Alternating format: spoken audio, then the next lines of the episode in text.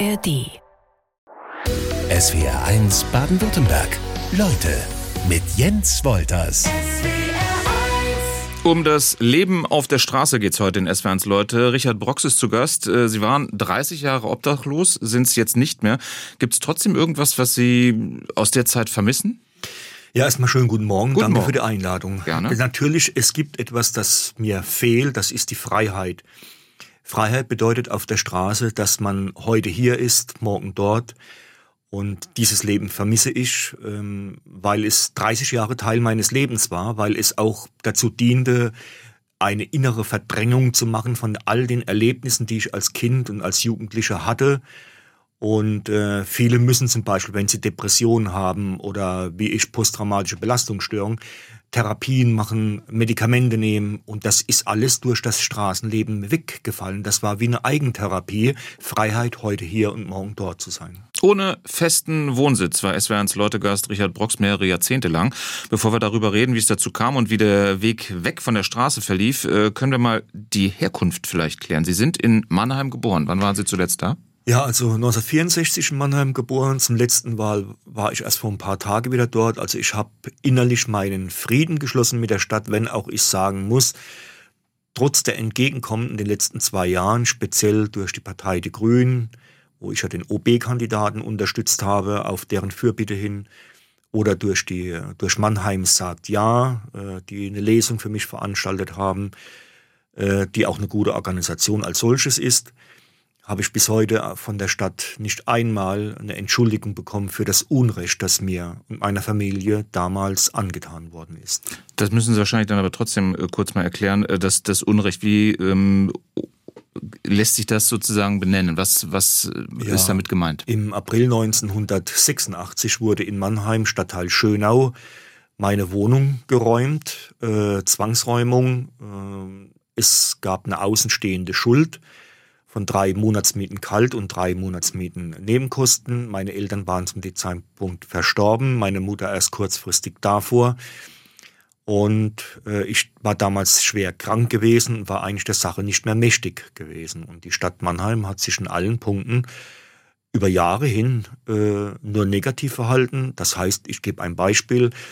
Aus der Wohnung wurden die Musikinstrumente meiner Eltern, die beide ja Musiker von ihrem Beruf her waren, äh, zwangsgeräumt, nicht einmal mein Eigentum.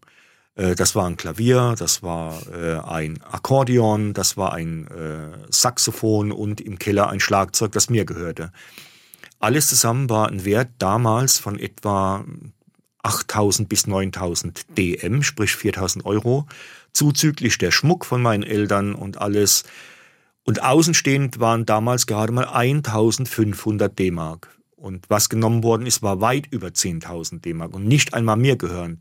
Und bis heute weiß niemand, was daraus geschehen ist, was geworden ist. Und das ist, äh, das macht Ihr schwieriges Verhältnis zur Stadt äh, Ja. Mannheim deutlich. Welche Erinnerungen haben Sie an Mannheim? Kindheitserinnerungen? Sehr schlechte. Ich bin aufgewachsen im Stadtteil Schönau, der damals als sozialer Brennpunkt galt. Äh, Tagesordnung damals waren unter anderem Missbrauch, Alkohol, Drogenkonsum, äh, Konsum, ähm, asoziales Verhalten auch. Und ähm, das war schon schlimm. Und ich habe mich halt dementsprechend entzogen. Ich war Schulverweigerer. Ich galt in der Kindheit, äh, Jugend als schwer erziehbar. Meine Eltern hatten es äh, ja nicht geschafft, mich zu erziehen, weil sie selbst mit ihrem Leben äh, sehr schwierig in Konflikt standen. Sie waren beide KZ-Überlebende äh, von Mauthausen und Ravensbrück und äh, waren äh, zu mir anständig und nett, aber ähm, sie waren innerlich kalt. Ich hatte Elternteile, die kalt waren. Es, ich gab, es gab niemals eine Umarmung für mich. Es gab niemals liebevolle Worte. Es war einfach alles kalt. Auch die Wohnung sah aus wie äh, wie im Sperrmüll. Es die, die, es, äh, eine, eine Freundin von mir damals hat meine Wohnung beschrieben als Villa Kunderbund von Pippi Langstrumpf. Und so sah es irgendwo auch aus. Und meine Eltern lebten mir zwar Zivilcourage vor und waren deswegen auch bei den US-Streitkräften in Heidelberg hoch angesehen, auch aufgrund ihrer Vorgeschichte.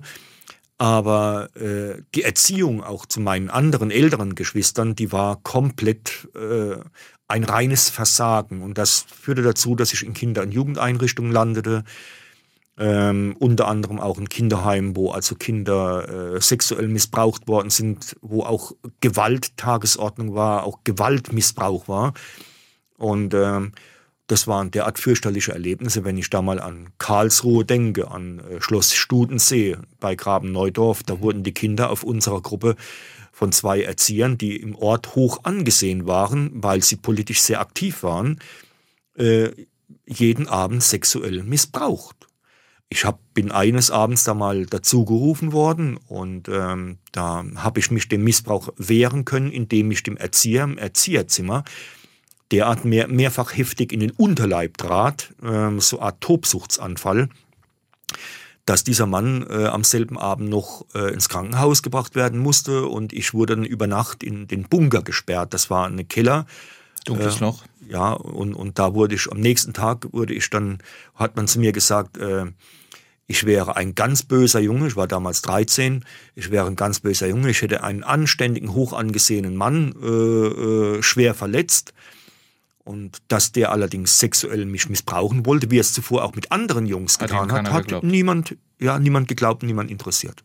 Nach 30 Jahren Obdachlosigkeit führt SWRs Leutegast Richard Brox jetzt ein anderes Leben. Sie haben schon ganz am Anfang gesagt, Sie vermissen die Freiheit, die Sie auf der Straße haben. Wie und wo wohnen Sie jetzt? Also jetzt wohne ich in einer WG in Köln, in Ehrenfeld, ähm, fühle mich da zu Hause und wohl, aber es fehlt mir halt die Freiheiten. Deswegen ziehe ich auch nach wie vor äh, viel umher. Ähm, und ähm, ja, es kommt aber auch dazu, dass ich ja ehrenamtlich deutschlandweit äh, schwer erkrankte Obdachlose in Kliniken und Krankenhäuser betreue. Und das führt halt dazu, dass ich äh, sehr viel unterwegs bin. Ich habe momentan auch wieder zwei Fälle, die ich betreue, wo es sich um Obdachlose handelt mit Diagnosen, mit Krebs, zum Teil im Endstadium und wo niemand mehr da ist und sich um diese Menschen kümmert. Und da bin ich halt dank dessen, dass ich bei den Sozialdiensten äh, in den Karteikarten stehe. Äh, das sind so um die 100 Kliniken in Deutschland äh, halt erreichbar. Und, äh, und das erfüllt mein Leben. Diese Freiheit, die ich damals hatte, habe ich nicht mehr. Ich fühle mich in der Wohnung wie im offenen Strafvollzug. Ähm, das heißt also, die Räumlichkeiten, in denen ich mich aufhalte, mögen für andere, die ein Dach über dem Kopf gewöhnt sind, normal sein. Aber für mich ist es eben nach 30 Jahren Leben äh, am Rande der Gesellschaft was, was anderes. Aber äh, Wände um sie rum engen sie schon ein. Ja, ja, absolut. Also ich fühle mich äh, schon ein bisschen unwohl, aber ich habe mich damit abgefunden. Welche Alltagskleinigkeiten schätzen Sie trotz alledem vielleicht? Also was ist es das? Ähm, äh, das echte Bett, was man hat, äh, die warme Dusche am Morgen oder ein Tee, den man sich morgens schon aus, rauslassen kann? Ja, also was, was mich erfreut an diesem Leben ist natürlich äh, mein eigenes Bett, äh, meine, meine Dusche, äh, ich kann mich in dem Raum bewegen, wie ich will äh, und äh, kann auch mal essen und trinken, was ich will und muss sagen, also es sind schon schöne Momente, die man auf der Straße eben nicht hatte. Auf der Straße gibt es da diese schönen Momente nicht. Ne? Auf der Straße ist der nackte Überlebenskampf, wo du jeden Tag ums Überleben kämpfen musst, weil du äh, mit dir alleine durchs Leben gehst und äh, in der Gesellschaft dann auch nicht äh, so gut angesehen bist, obwohl du Teil der Gesellschaft bist. Denn eines ist klar, obdachlose Menschen auf der Straße sind Teil der Gesellschaft. Sie spiegeln die Gesellschaft, nur der Spiegel ist von unten nach oben gerichtet. Und nicht wie wir alltäglich den Spiegel von oben mhm. nach unten sehen und die Obdachlosen von unten sehen, sehen die Obdachlosen uns umgekehrt von unten nach oben. Und was wir sehen, ist Teil unserer Gesellschaft. Und wenn wir diesen Teil der Gesellschaft, also obdachlose Menschen, mit Füßen treten, treten wir uns damit selbst auch. Was wir brauchen, ist Fürsorgepflicht für obdachlose Menschen. Was wir brauchen, ist auch der Zugang zum Bürgergeld für obdachlose Menschen, was eben nicht der Fall ist. Wir haben über 100.000 Menschen in Deutschland auf der Straße. Gefühlt und gesehen noch nie so viele wie seit den 1950er Jahren. Und das ist eine Schande für dieses reiche Land. Ist ja auch mal die Frage, ob man den Spiegel wirklich, ob man reinschauen möchte, der einem vorgehalten wird, oder ob man wegschauen möchte.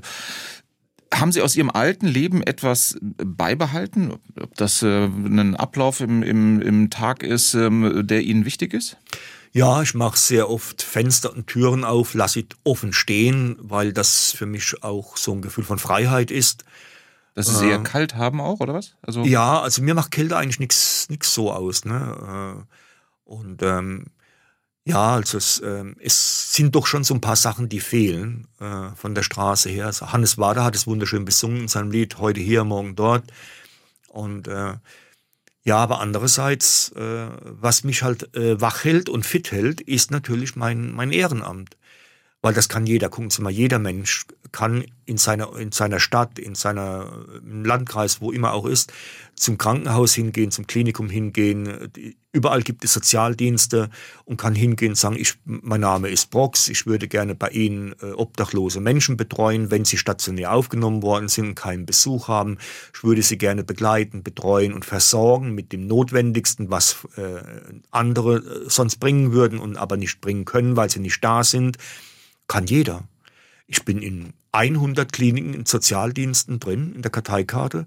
Und wir haben in Deutschland über, weit über 1000 Krankenhäuser und Kliniken. Also da gäbe es noch viel zu tun. Ne? Heute ist Richard Brocks Bestsellerautor, darf man sagen.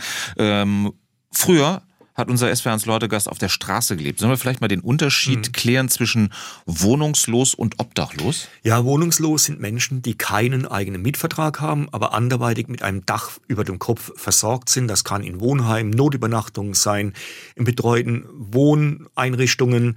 Äh, das kann aber auch Couchsurfer, äh, Sofahopper sein, die privat irgendwie äh, zum Teil auch bei jungen Menschen durch Prostitution gefördert dort untergebracht sind, natürlich in Verhältnissen, die nicht gut sind. Ähm, dann gibt es natürlich ähm, Obdachlose. Obdachlose haben auch keinen eigenen Mietvertrag, leben aber tatsächlich auf der Straße, haben kein Dach über dem Kopf.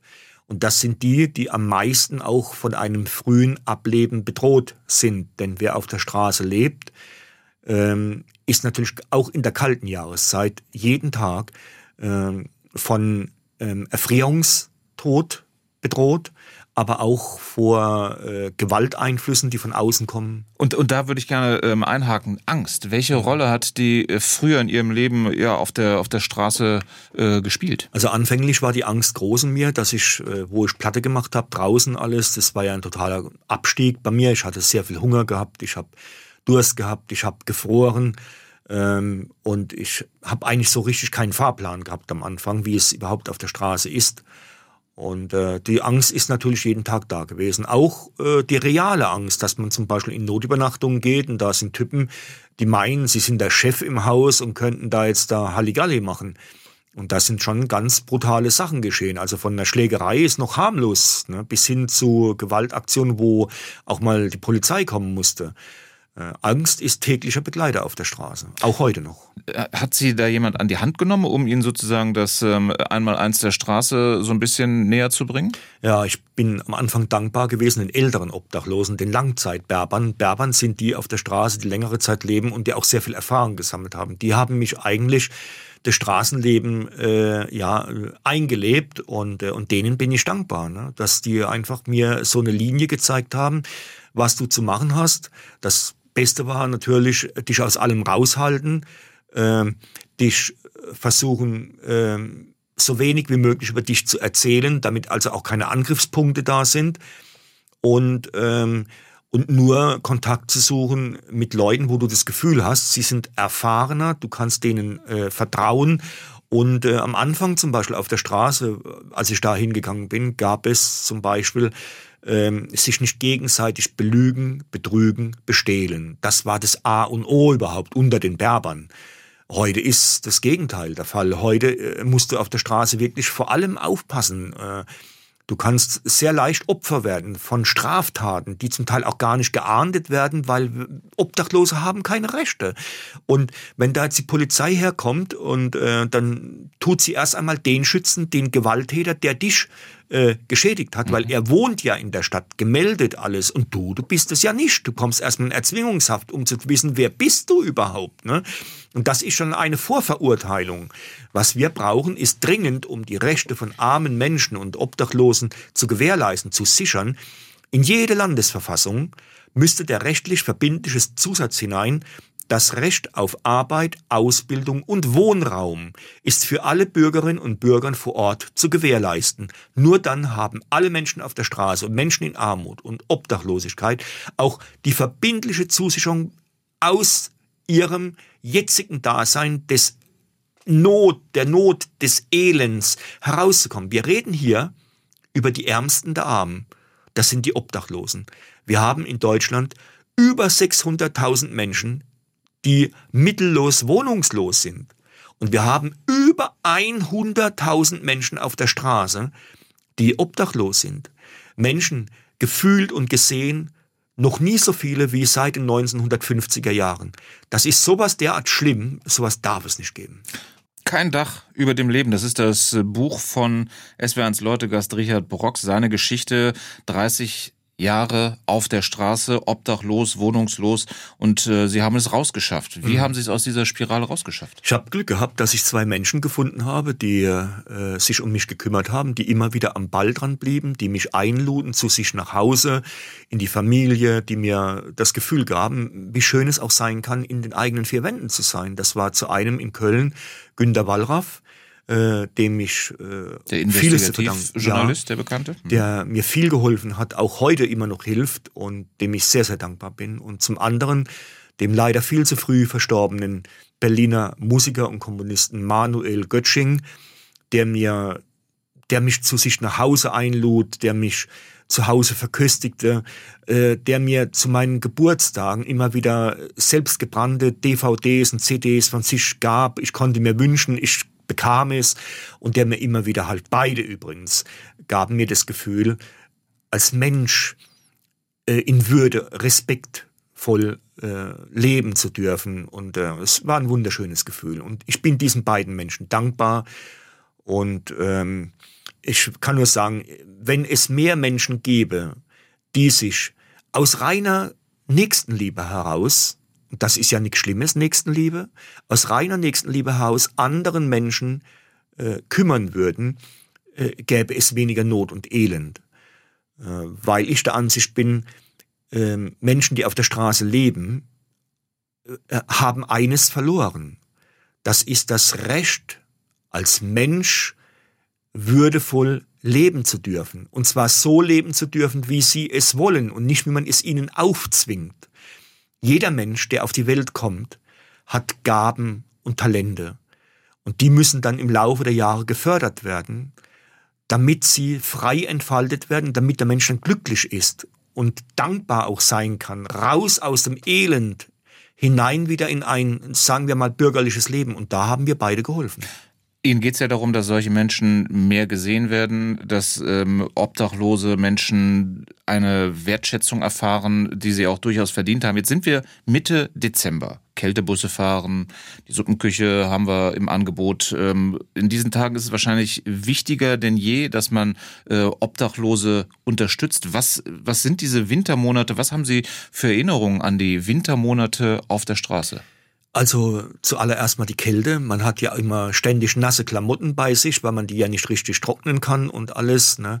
Und, äh, und deswegen appelliere ich, äh, wenn Sie Obdachlose auf der Straße sehen, die offenkundig in einer Notlage sich befinden, äh, ob nun schlafend oder es könnte ja auch ein komatöser Zustand sein, es könnten ja auch andere schlimme Erkrankungen sein, dann rufen Sie als allererstes die 112 an. Das ist eine Notfallrufnummer, die äh, dann sofort helfen kann.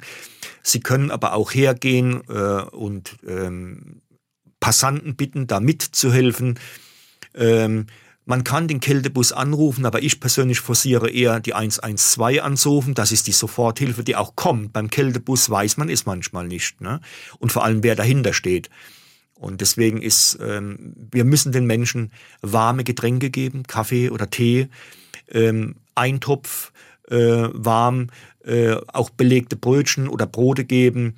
Ähm, auf gar keinen Fall irgendetwas mit Alkohol, äh, auf, und die Menschen vielleicht auch vorher fragen, äh, was würden sie mhm. gerne essen oder trinken? Ich würde ihnen gerne was geben. Äh, was kann ich, wie kann ich ihnen helfen? Äh, und wenn die Menschen nicht der deutschen Sprache mächtig sind, dann kann man aber hergehen äh, und den Menschen was Warmes zum Essen, zum Trinken geben, damit sie auch auf Augenhöhe den Menschen übergeben, damit sie sehen, dass sie vor ihnen keine Angst haben müssen, dass sie zum Beispiel der sind, der sie am nächsten Moment gleich totschlägt.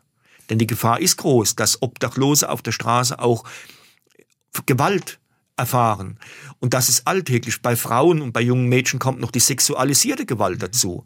Und deswegen brauchen wir dringend mehr Empathie für diese Menschen. Ob wir sie nun mögen oder lieben, spielt keine Rolle. Das gilt ja wie immer im Leben, ehrlich gesagt. Ähm, was, das bringt mich zur nächsten Frage. Was ist denn äh, größer, die Kälte von den Temperaturen her oder die menschliche und soziale Kälte?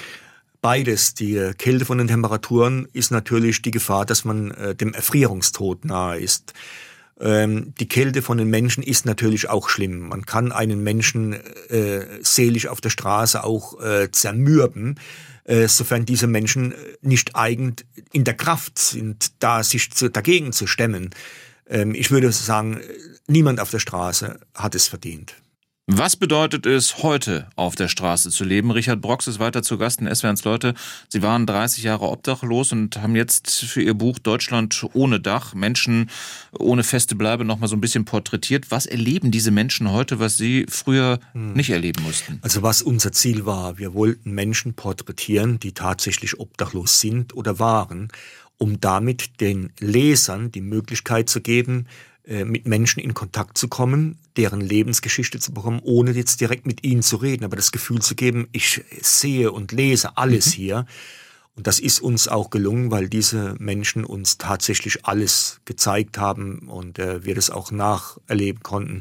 Da bin ich Albrecht Kieser und Sylvia Risvi, mit denen ich das Buch gemeinsam gemacht habe, sehr dankbar darüber und auch den einzelnen Protagonisten. Äh, wir haben in diesem Buch es geschafft, ähm, die Geschichten der Menschen, so wie sie geschehen sind oder geschahen, ähm, öffentlich zu tun. Das heißt also normalerweise gehen Sie auf der Straße her und suchen das Gespräch durch einen Direktkontakt mit jemandem, wenn Sie den Mut haben mhm. dazu, auf Augenhöhe, was ich für gut und richtig halte.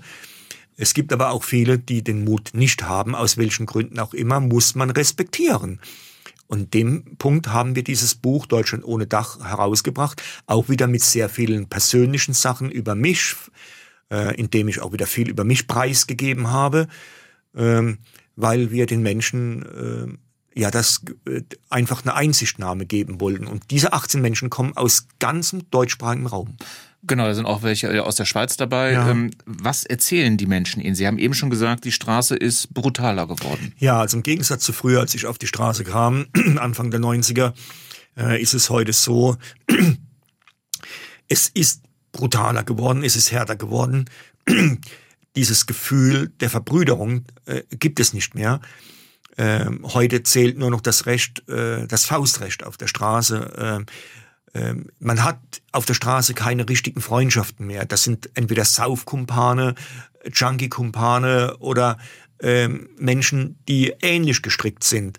Ähm, aber äh, dieses Gefühl, wir zu sein, das ist nicht mehr. Heute ist auf der Straße, auch bedingt durch den gesellschaftlichen Wandel hin, ähm, hat sich auf der Straße auch dieser, dieser Zeitgeist durchgesetzt, diese eiskalte, brutale Härte äh, die ich als schlimm betrachte, äh, weil äh, wir ja äh, diese Menschen diskreditieren, mhm. sie vorverurteilen, aburteilen und gar nicht wissen, wer sind diese Menschen, warum sind sie überhaupt auf die Straße gekommen. Und jetzt haben wir die Gelegenheit am Schopfe gepackt und 18 Porträts von Menschen gebracht, die es auf der Straße mit Leib und Seele erfahren haben, wie schlimm das Leben auf der Straße sein kann oder noch ist. Unterschiedliche Schicksale eben.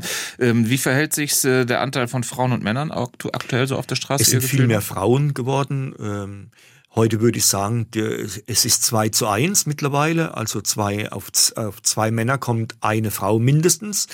Äh, der, der Altersschnitt ist jünger geworden. Wir haben sehr viele junge Obdachlose, darunter auch sehr viele junge Mädchen, äh, junge Männer, teilweise viele Minderjährige auch, die dann in der versteckten Obdachlosigkeit landen, die sich zum Teil auch prostituieren, um überhaupt ein Dach über den Kopf zu haben, was ich als schlimm finde und wogegen man eigentlich auch eine Regel machen müsste, weil es geht ja hier um die Gesundheit des Menschen. Und ähm, was auch auffällig ist, äh, wir haben ähm, Menschen auf der Straße, die in der Gesellschaft ausgegliedert sind, die einfach anders sind, anders aussehen, anders denken, anders äh, reden, anders fühlen und, und in der Gesellschaft deswegen ausgegrenzt sind, weil man sie einfach nicht mehr dazu haben will, weil wir es uns erlauben, über andere Menschen zu urteilen, ohne zu wissen, wer sind diese Menschen. Und diese Urteile, die derart falsch und diskreditierend sind, führen dazu, dass Menschen aus der Obdachlosigkeit ja gar nicht mehr rauskommen, weil sie Angst haben, sich zu öffnen. Welche Rolle hat Corona gespielt in den letzten Jahren? Es sind sehr viele Einrichtungen geschlossen worden, äh, weil man nicht mehr Leute aufnehmen durfte. Dadurch entsteht auch heute noch ein Platzmangel. Äh, sehr viele Menschen sind, gehen nicht in Notübernachtung, weil dort auch Gewalt herrscht, äh, weil dort auch von Bediensteten teilweise auch nichts dagegen getan wird, weil sie selbst wahrscheinlich Angst haben. Und ähm, Corona hat dazu geführt, dass die Leistungen für Obdachlose heruntergefahren worden sind und wir dadurch auch viel mehr auf der Straße haben. Und was uns fehlt, sind Einrichtungen äh, mit Einzelzimmerbedarf, wo Menschen auch sich mal äh, abschließen können in dem Raum. Und wir brauchen Menschen, die, äh, Einrichtungen, die äh, auch mehrsprachig sind. Wir brauchen Straßensozialarbeiter, die selbst mal aus diesem Milieu herauskamen und dadurch im Milieu auch akzeptiert sind, weil man deren Sprache kennt. Es wäre ins Leutegast Richard Brox hat's geschafft. Weg von der Straße, raus aus der Obdachlosigkeit. Damit sind Sie allerdings eine ziemliche Ausnahme. Die meisten schaffen es eben nicht und denen wollen Sie mit äh, Ihren Erfahrungen helfen. Wie machen ja, Sie das? Unbedingt, weil es gibt, man muss um jeden Menschen kämpfen, egal wer es ist. Man darf niemanden aufgeben, weil jeder Mensch das Recht hat, äh, leben zu dürfen und das anständig, fair und, und, ähm, und so, dass der Mensch auch wirklich respektiert wird. Und da kann ich ein gutes Beispiel nennen, worüber ich dankbar bin, dass es diesen Verein gibt 2015 haben sich Menschen in Mannheim aus allen Gesellschaftsschichten äh, zusammengesetzt und den Verein Mannheim sagt Ja gegründet. Zuerst war es Geflüchtetenhilfe und jetzt nun kam seit ein paar Jahren auch Obdachlosenhilfe hinzu. Das sind Menschen, die sich über die Grenzen hinaus für die Ärmsten der Armen einsetzen, dort sie versorgen in Unterkünften, ihnen ähm, die bestmöglichste Hilfe geben. Weil stellen Sie sich mal vor, wir holen Menschen zu uns als Gast. Dann kümmern wir uns am Anfang drum und lassen sie dann einfach links liegen. Das dürfen wir nicht. Wenn wir einen Gast nach Hause holen, haben wir uns um diesen Menschen zu kümmern. Und das tut Mannheim, sagt ja, in einer außergewöhnlich menschenwürdigen, respektvollen Umgangsweise, wo ich sagen muss, das ist ein Leuchtturmsprojekt, weil sie kümmern sich ja gleichzeitig um Geflüchtete, und gleichzeitig um Obdachlose. Da wird nicht gesagt, bist du Deutscher oder bist du nicht Deutscher. Da heißt es, du bist der Arm, du gehörst zu den Ärmsten der Armen. Wir helfen dir. Und das ist das Wichtige, dass wir nicht unterscheiden, sondern wir sind da für die, die Not haben und wir die Not lindern können mit unseren Kräften heraus. Und worauf ich auch noch aufmerksam machen möchte, ist auf meinen Blog äh, ohne Wohnung, was nun. Äh, dort habe ich 1000 Adressen zusammengestellt, deutschlandweit, auch hier in Baden-Württemberg, Rheinland-Pfalz und Saarland, wo alle wichtigen und notwendigen Einrichtungen der Wohnungslosenhilfe vor Ort vorhanden sind. Und darüber hinaus äh, finden Sie auch den Zugang über, meine, über mein Ehrenamt, das ich für schwer erkrankte Obdachlose mache, wo ich auch äh, herzlichst darum bitten würde, mir auch Spenden zukommen zu lassen die ich dann gezielt für diese Arbeit einsetze, wie zum Beispiel der Erwerb Bahncard 50 oder zum Beispiel, dass ich die Menschen dann versorgen kann in Kliniken und Krankenhäusern mit dem Notwendigen, was natürlich immer in Absprache mit den Bediensteten vor Ort, also mit dem Pflegepersonal ist. Und äh, darüber hinaus äh, möchte ich auch äh, aufmerksam machen, dass äh, Sie selbst vor Ort helfen können. Sie müssen nur ins Klinikum zu den Sozialdiensten gehen und nachfragen. Da können wir später sogar noch drauf eingehen, weil es äh, ziemlich viele Hörerreaktionen gibt, äh, wo es auch Fragen gibt, wie, mhm. wie kann ich mich denn wirklich ähm, einbringen und was, wie kann ich tatsächlich mhm. helfen. Sie sagen aber halt auch, ähm, Sie machen das Ganze ehrenamtlich deutschlandweit. Mhm. Sie sind relativ viel unterwegs, weil Sie halt auch helfen wollen. Mhm. Aber Sie schränken sich dafür ja selber auch ein, um ja. das überhaupt finanzieren zu können. Ja, ich verzichte zum Beispiel, ich kaufe mir keine neue Bekleidung, ich trage die Bekleidung Kleidung, so lange wie es noch geht. Ähm, ich ähm, äh, tue bei Lebensmitteln bei mir äh, sparen. Äh, ich trinke zum Beispiel keinen Alkohol, ich bin nicht Raucher, äh, spart viel Geld. Und äh, ich lebe selbst als Minimalist ähm, und, und komme mit ganz wenig aus, weil die Menschen, die ich betreue in den Krankenhäusern, die äh, sind zum Teil so schwer erkrankt an Krebs zum Beispiel. Stellen Sie sich mal vor, Sie kommen ins Krankenhaus. Man sagt Ihnen, Sie haben Krebs im Endstadium äh, ist da jemand noch da, der sie versorgt, der sie besucht und dann müssen sie sagen, nein, es ist niemand mehr da, ich bin obdachlos, ich habe niemand mehr. Und dann kommt noch jemand wie ich und hilft ihnen. Das führt dazu, dass sie ein paar Tage länger leben. Denn wenn niemand da ist, um sich sie kümmert, dann sterben sie früher. Ist Ihr Vorteil äh, in der Zusammenarbeit mit obdachlosen Menschen, dass Sie einer von ihnen waren? Ja, ich spreche deren Sprache. Ich weiß, äh, was los ist.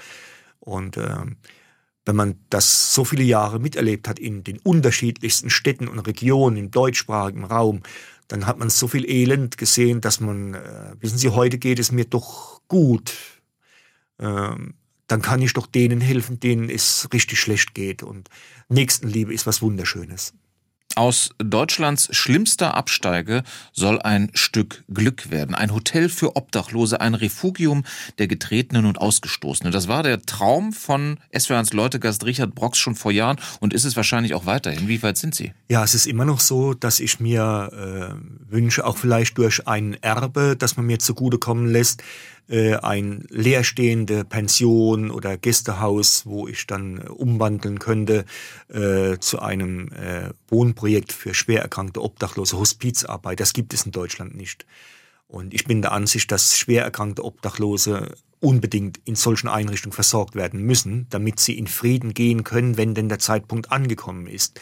Und deswegen ist mein großer Wunsch, ein Wohnheim zu errichten, für wohnungslose Menschen, für Obdachlose, wo sie ihre schweren Erkrankungen, die sie haben, und die sind auf der Straße nun mal fast Alltag, je länger sie dort sind, auskurieren können in Ruhe oder wo sie auch ihre letzte Bleibe haben können und dann von Menschen versorgt werden, die nicht nur sozialarbeiterisch, sozialpädagogisch ausgebildet sind, sondern auch ehrenamtlich dort ihre Liebe und Herzblut in die Sache wenn wir auf die Politik schauen, was brauchen wir denn eigentlich? Brauchen wir eine Politik gegen Obdachlosigkeit oder brauchen wir eine Politik für obdachlose Menschen? Oder brauchen wir beides? Also wir müssen zuerst einmal Armut und Obdachlosigkeit überwinden. Und das ist zuerst mal vom Gesetz heraus. Das Erste, was wir brauchen, der Ansatzpunkt, der wichtigste ist, Rechtsverbindlichkeiten zu schaffen, Gesetze zu schaffen. Also nicht nur darüber reden, zum Beispiel in die Landesverfassung den Zusatz, das Recht auf Arbeit, Ausbildung und Wohnraum ist für alle Bürgerinnen und Bürger zu gewährleisten.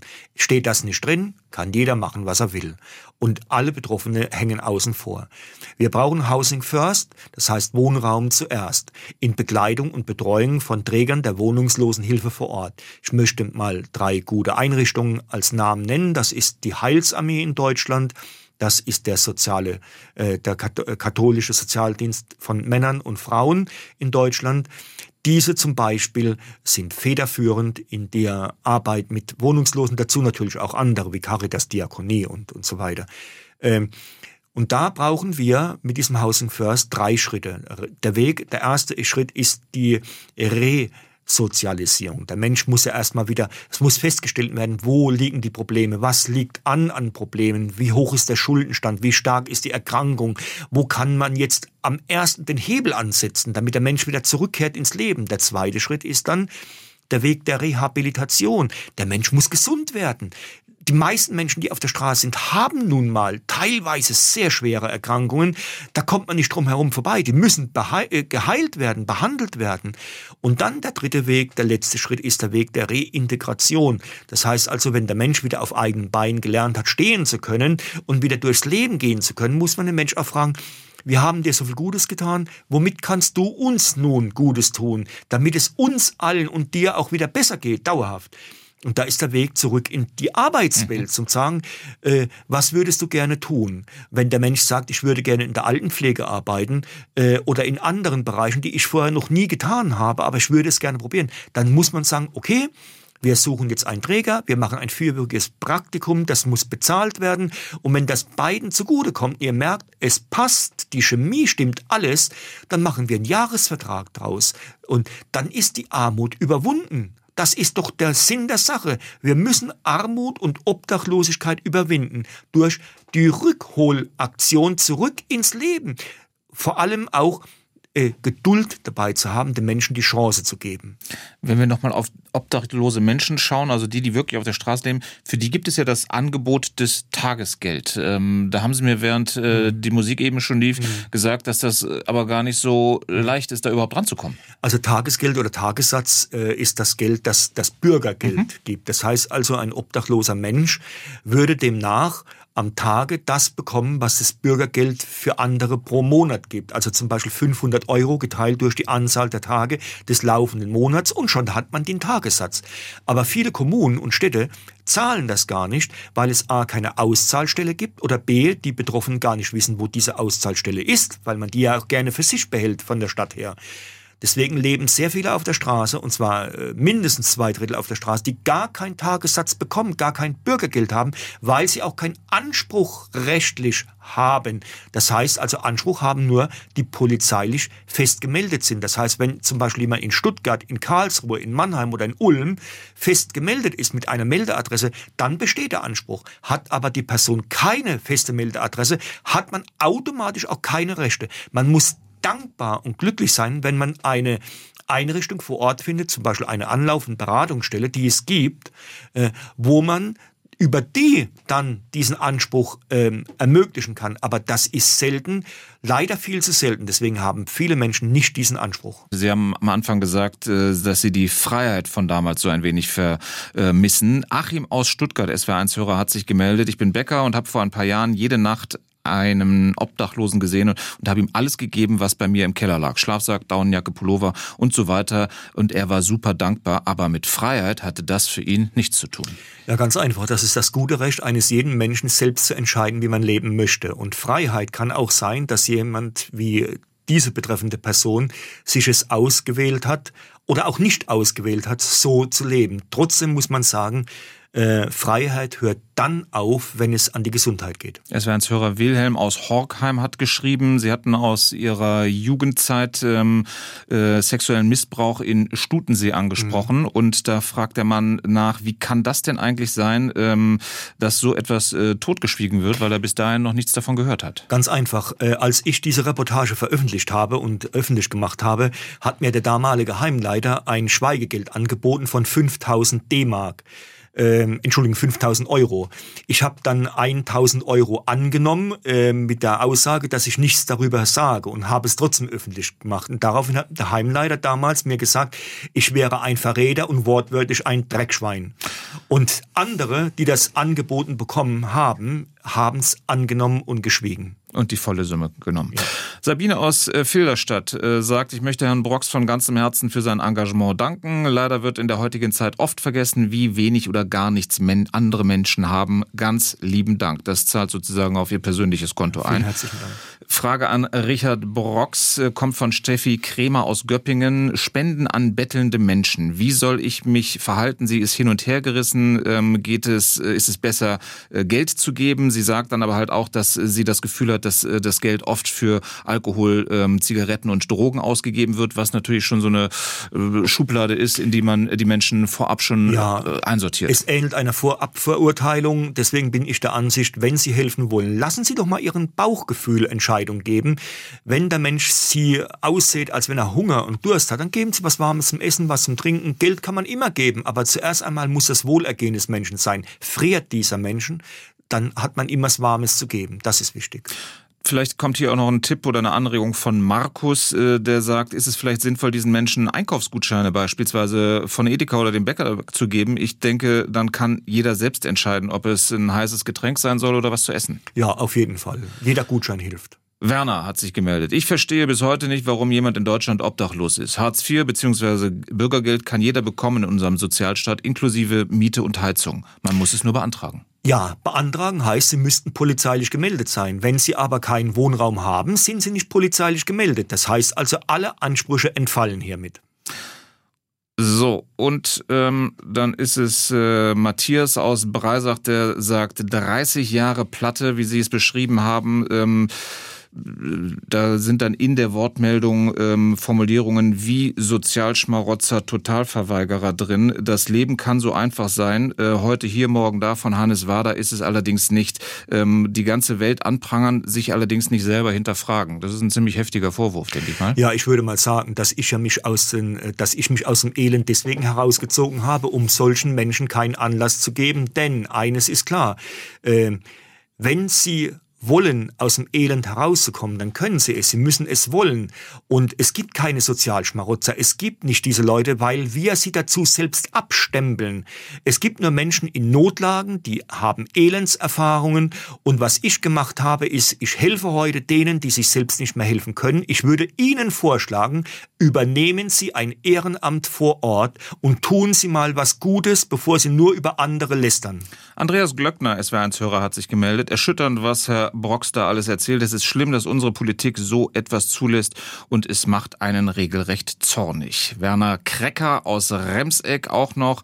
Wie das Beispiel zeigt, hat es bei Herrn Brox zwei Menschen gebraucht, um diesen Menschen zurück in die Gesellschaft zu integrieren. Ein guter Hinweis auch für Integration von Geflüchteten.